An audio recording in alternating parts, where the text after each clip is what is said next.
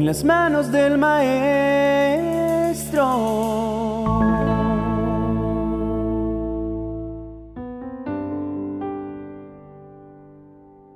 Era ya entrada la tarde de un día en que Jesús estuvo enseñando sin parar, y la multitud, estaciada, disfrutaba de escuchar sus alentadoras palabras. Escucharlo era algo que cualquiera de nosotros los presentes en esta época habríamos deseado hacer.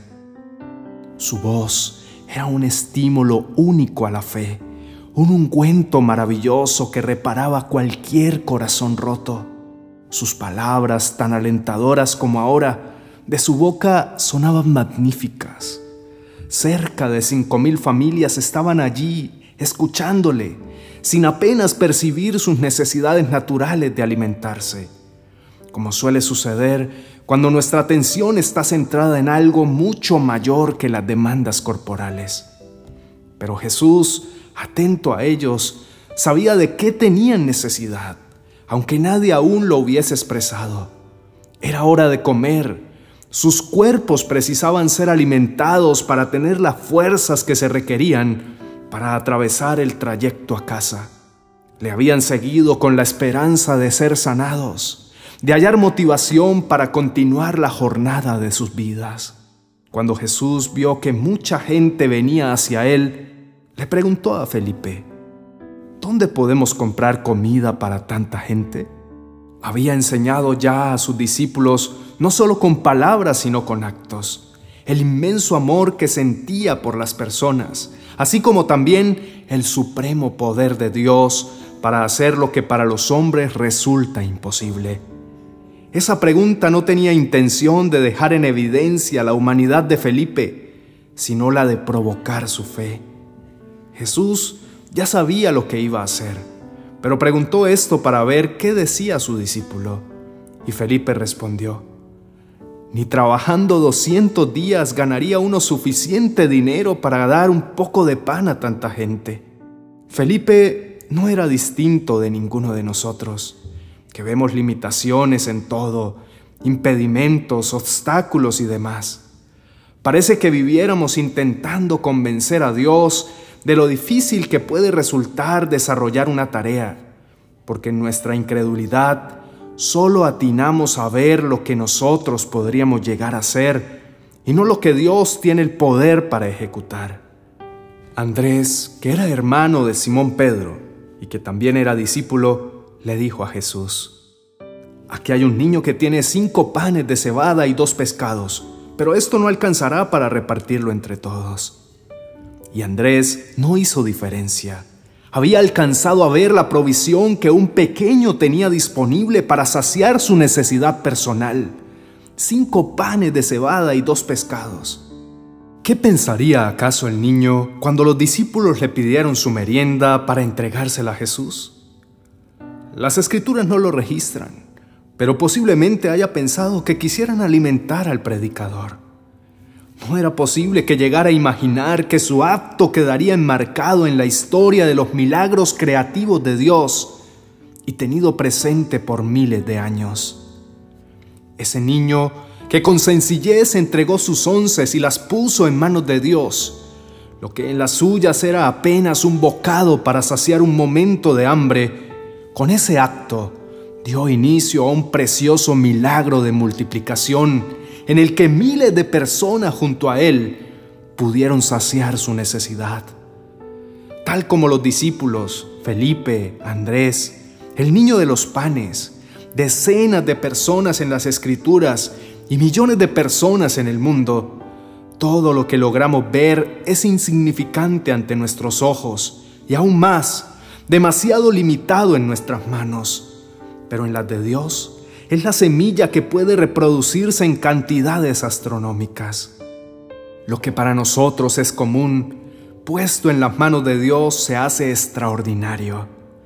Unas vasijas llenas de agua se transformaron en el vino que pocos mortales lograron probar en una fiesta de bodas. Un pedazo de madera se convirtió en la tabla de salvación que llevó hasta la playa a quienes no sabían nadar. Cuando sucedió el naufragio del apóstol Pablo, junto a 275 personas más. Una pequeña nube del tamaño de la palma de una mano fue el presagio de una temporada de lluvias después de tres años de sequía en tiempos de Elías. Todo lo que Dios empieza en nuestra vida proviene de una aparentemente insignificante semilla. Los seres humanos provenimos de una célula que mide 0.14 milímetros y que combinada con otra, invisible a nuestros ojos, por gracia del cielo se desarrolla hasta dar como resultado un bebé, que a ese punto ya ha superado su tamaño en millones de veces, todo en un silencioso proceso que da el inicio a la vida de una persona. Todos nacemos pequeños, todo inicia por lo mínimo, por lo diminuto y lo limitado, pero bajo la tutoría de Dios finaliza siendo grande. Quien nace grande es un monstruo, sería antinatural, básicamente imposible que naciéramos adultos, entrenados, logrando los mayores éxitos que nos podamos imaginar. Todos empezamos en esos 0.14 milímetros de existencia y todo empieza por lo que a nuestros ojos parece invisible, pero en las manos de Dios da el resultado que Él había pensado de antemano daría. Todo depende de las manos en que está depositado. En las manos del chico, los panes y los peces eran una rica merienda para un niño hambriento. En las de Jesús, el alimento para saciar cinco mil familias y recoger doce canastos con las obras. En las manos de los sirvientes de la fiesta, el agua en las tinajas solo servía para lavarlas. En las de Jesús se convirtieron en el más exquisito vino. Depende de las manos Siempre que pensemos que lo que tenemos no es suficiente, sabremos que puesto en las manos de Dios será transformado en algo exponencialmente magnífico. Si no vemos el resultado esperado, posiblemente lo que tenemos sigue en nuestras manos. Si no tenemos el hogar que deseamos, seguramente es porque sigue siendo regido por nuestra mano. Si no tenemos el futuro, la economía, lo que quiera que deseemos alcanzar es porque los hemos mantenido en nuestras manos. Para nosotros puede no ser de mayor valor. En nuestra mano puede resultar tan básico, pero en las manos de Dios todo se transforma en grandioso.